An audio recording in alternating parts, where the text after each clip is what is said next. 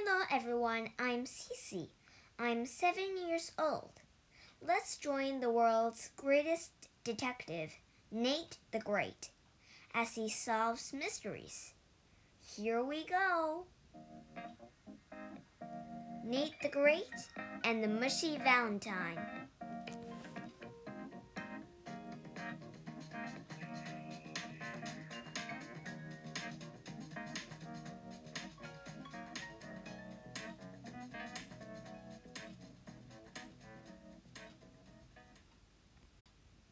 My name is Nate the Great. I am a detective. I have a dog, Sludge. He is a detective too. He helps me with my cases. But one day I had to help Sludge with his case. It was Valentine's Day. Sludge was napping in his doghouse. I tiptoed up to it. I saw a big red paper heart taped to the outside of the house. Something was printed on the heart. I love you, Sludge, more than fudge. Someone has given Sludge a valentine. I was glad that no one had given me a valentine. I, Nate the Great, do not like mushy words or slushy words. I, Nate the Great, do not want to be anyone's Valentine. Sludge came out of his doghouse. I showed him his Valentine. It was signed with initials ABH. Who was ABH? I asked Sludge. Sludge sniffed the Valentine and sniffed it. He did not know who it was from either. He looked at me. You want me to help you find out who sent you this Valentine? I asked. This is not my kind of case, but Sludge is my kind of dog. I wrote a note to my mother. Dear mother, I am on a Valentine case. Somebody loves Sludge more than fudge. When I find out who, I will be back. Love, Nate the Great.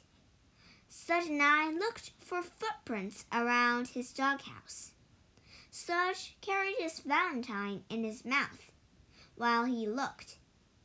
He liked it. We did not see any footprints. I was thinking, what clues do I have? The printing on the valentine was made with stencils. Anybody could have done it, and anybody could have stuck the valentine to the doghouse. Who do Sludge and I know? We know Rosamond, Oliver, Claude, Annie, Annie's little brother Harry, Esmeralda, Pip, and Finley. None of them have the initials ABH. I saw Annie and her dog Fang coming toward us. Fang will never be anybody's Valentine. I have a case for you, Annie said. I can't find a Valentine that I made. Please look for it. I already have a Valentine case, I said. Somebody gave Sludge a Valentine, but we don't know who. I Nate the Great take only one case at a time. I must find my Valentine, Annie said. Please. I wrote another note to my mother. Dear mother, two Valentine cases. I will be back. Love, Nate the Great. Tell me about your missing Valentine, I said to Annie. This morning, Rosamond and I each made a Valentine at my house, Annie said. Rosamond called them Valen twins. Valen twins? Yes, because her Valentine and my Valentine looked exactly alike. We each cut out a big red paper heart. We each printed I love you on our hearts. Then what happened? I asked. Rosamond went home with her Valentine, Annie said. I began to sign my name on mine. I was going to give it to my little brother Harry. But Fang came into my room. He looked hungry. I, Nate the Great, knew that looked very well. Fang and I went to the kitchen. Annie said, I gave him some kibbles. When I got back to my room, the valentine was gone. Did Rosamond tell you who she was making her valentine for? I asked. No, Annie said. What does that have to do with my case? Nothing, I said. But I am on two cases at the same time, remember? I pointed to Sludge. Please look at the Valentine Sludge is carrying. Does that look like the ones that you and Rosamond made? Yes, Annie said, except that there's more printed on this one. And this one also has initials. Rosamond's Valentine and my Valentine just said, I love you. But then you started to sign yours, I said. Yes, but I didn't get very far, Annie said. You may not have gone very far, I said, but Rosamond could have printed much more on her Valentine when she got home. I, Nate the Great, say that Rosamond made her Valentine for Sludge. Why would she do that? Annie asked. Only Rosamond knows, I said. Last year she made a Valentine for the man in the moon. So you have solved your case? Annie said. Not quite, I said. Sludge's Valentine was signed with the initials ABH. Those are not Rosamond's initials.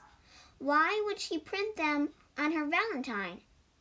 Before I solve a case, all the pieces have to fit. Do you have any clues in my case? Annie asked. I don't know. Show me where your Valentine was the last time you saw it. We all walked to Annie's house. We went to her room. She pointed to her desk. The valentine was right here, she said. I looked at Annie's desk. There were pencils and stencils and paste and red paper on it. No valentine. Sludge was sniffing the desk. There are no clues on this desk, I said to him. But Sludge kept sniffing. I peered over and under in back of, in front of, and inside of things. I could not find Annie's valentine. Your valentine is not in your room, I said. Tell me, was anybody in your house besides you and Fang when your valentine disappeared? Yes, Annie said. Harry was in his room. Hmm, he could have gone to your room while you were in the kitchen. I suppose, Annie said, but he wouldn't have taken the valentine. He knew I was going to give it to him right after I finished signing my name to it. Perhaps he was in a hurry to have it, I said. No, Annie said. Harry doesn't like valentines. Then why did you make one for him? I asked smiled. I like to give valentines. So you like to give, but Harry doesn't like to get? I said. That could be important. Then again, it might not be important. I must talk to Harry. Where is he? And he shrugged. He disappeared when the valentine disappeared. Aha, I said. That could be a big clue. Where does Harry like to go? He likes to go to Rosamond's house to play with her hexes. Annie said, Her hexes? You know, Rosamond's cats. She has a super hex, a big hex, a plain hex, and a little hex. Yes, I said. Rosamond has a hex for all occasions. Sunday I, Nate the Great, thought of something. I have just solved the case, I said. Oh, Great, Annie said. Where's my valentine? No, not your case, Sludge's case. I have not been thinking strange enough. If I had, I would have known that the pieces fit. I must speak to Rosamond and look for Harry, Annie said. I, Nate the Great, did not like to go to Rosamond's house, but I but now I had two reasons to go there. Annie, Sludge, Fang, and I rushed to Rosamond's house. Rosamond was sitting on her floor, making a strange, squishy, brown valentine. Her four cats were crawling all over her. I'm on two cases, I said. I need Harry for one and you for the other. Harry was here playing with my cats, Rosamond said. But he left. I don't know where where he went. But I'm here. Why do you need me? I took Sludge's valentine from his mouth. I handed it to Rosamond. I, Nate the Great, say that you made this valentine for Sludge and signed it ABH. Those are the initials for A Big Hex. This valentine was from Big Hex to Sludge, right? Wrong, Rosamond said. This valentine looks like the one I made except for the sludge part and the initials. You didn't add words or initials to yours? I asked. I added words, Rosamond said, but those are not the words. Besides, I would never do a strange thing like make a valentine for a cat to give to a dog. Rosamond would do even stranger things, but I did not want to go into that. I made my valentine for a person, Rosamond said, but it's a secret who. Right now, I'm making a valentine out of liver for my cats. They haven't been eating their liver lately. It's too good to throw away, so I am changing it into something different. Want to watch my cats eat their valentine? It was time to leave. I said to Annie, Go to her house and wait there, in case Harry comes back. Sludge and I went home. I have to eat pancakes, I said to Sludge. I have to think. I have to think twice as hard as I would if I had only one case to solve. I made some pancakes. I gave Sludge a bone. I thought about Sludge's case. Sludge is a great dog. Everybody loves him. Anybody could have given him the valentine. That was no help to me. I thought about Annie's case. The only person who could have taken the valentine meant for Harry was Harry. But Annie said that Harry doesn't like valentines. I made more pancakes. What had I learned at Rosamond's house? I learned what she did with liver that her cats didn't want. If that was a clue, it was a strange one. What had I learned at Annie's house? Sludge had kept sniffing at Annie's desk, where her valentine had been. Was that a clue? Perhaps. But what case was it a clue for? Sludge's case? Or Annie's case? Or both? Did it matter? Perhaps I could use a clue from one case to help solve another case. I picked up Sludge's valentine where he had dropped it while he chewed his bone. There had to be a reason why Sludge's valentine looked like Annie's and Rosamond's. But Rosamond said she had made hers for a secret person, and Annie said she had made hers for her brother Harry. I stared at the initials A B H. I now knew they didn't mean A Big Hex, but they had to be somebody's initials. Who would sign A B H? Suddenly, I, Nate the Great, had a lot of pieces that fit. We must go back to Annie's house, I said. Sludge dropped his bone and picked up his valentine. We went to Annie's house. Sludge sniffed Annie's desk again. I have solved your case, I said to Annie. See how Sludge is sniffing your desk? That's because his valentine was once on your desk. His valentine was your valentine. What? Annie said. How much of your name did you print on your valentine before you had to stop? I asked. Just A, Annie said.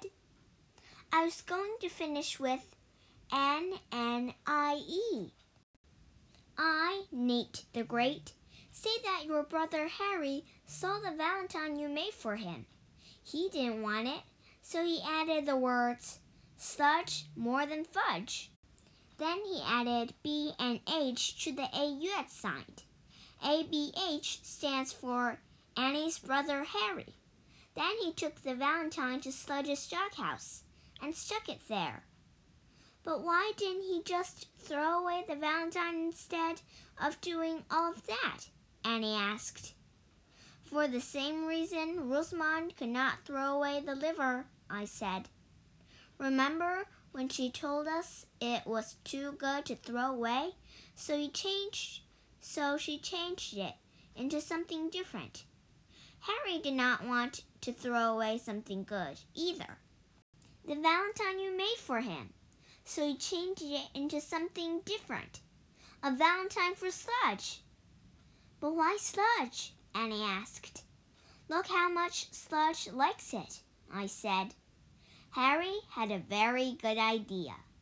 I'll never make another valentine for Harry, Annie said. Harry will be glad to hear that, I said. I turned to go. I had solved Annie's case. I had solved Sludge's case. They were the same case. Sludge and I walked home. I saw something stuck to my front door. It was a big red paper heart. I had gotten a valentine after all. I knew who it was from. I knew what I did not want to know. I was Rosamond's secret person. I walked up to the door. I, Nate the Great, was about to read that Rosamond loves me. I was not ready for that. I would never be ready for that. But I had to face it. I read, I love you, Nate, because you're great. I had to take this valentine off my door. But if I touched it, it would be mine. Perhaps the valentine would fall off by itself, or blow away, rot, die. I, Nate the Great, could wait. I stepped backward. I knew another house where I could wait. Sludge was very glad to have me.